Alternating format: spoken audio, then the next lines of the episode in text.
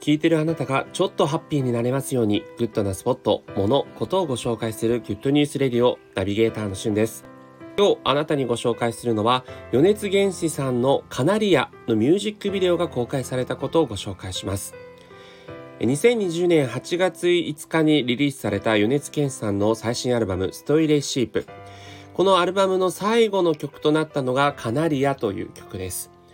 こちらのミュージックビデオがこの度 YouTube にて公開されました。ミュージックビデオを手掛けたのは是枝監督です。是枝監督と聞いてね、映画好きの方、すぐパッと思いつく方もいらっしゃると思いますが、えー、皆さんがご存知、海町ダイアリーや万引き家族などを手掛けられた是枝監督ですね。えー、万引き家族に至っては第71回カンヌ国際映画祭で最高賞となるパルムドールを受賞したということで世界的にも非常にえ人気そして実力ともに人気のある監督なんですが今回ですね、米津さんと初タッグを組んで、このカナリアという曲のミュージックビデオを手掛けられました。え実際の中身としては3世代にわたる男女の物語になっているんですが関係性としては事細かにわかるというものではないんですけれども、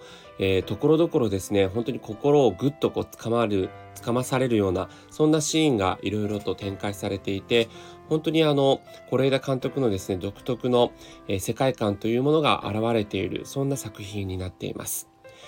カナリアという曲自体、今を生きる人たちを優しく肯定するような楽曲ということで、米津さんもこのコロナ禍になって作ったというような曲になっているので、えー、一番最初の歌い出しもね、えー、まさに本当にこのコロナ禍ならではのような歌詞になっています。え、その辺を注目しつつ、えー、是枝監督のこの映像美もね、あの同時に堪能していただければというふうに思いますので概要欄に、えー、ミュージックビデオの URL 貼っておきたいと思います。実際このヨネスさんのアルバムストイレシープはですね、収益の一部をカナリア基金を通じてコロナ禍で困窮している方々に寄付をしていくということで、ミュージックビデオの中でもですね、黄色いカナリアがこう空を飛んでいくような、そんなシーンがあるんですけども、えー、まさにこう人々の希望になるような、そして、えー、ヨネスさん独特のこの、えー、悲しい、だけど、え優しく包み込んでくれるそんな素晴らしい一曲になっていますので、えー、そちらの曲楽しんでいただければというふうに思います、えー、公開してもう1日で100万再生をね突破するということで米津さんの人気も伺えるカナリアのミュージックビデオについてご紹介しました。それではまたお会いしましょう。Have a nice day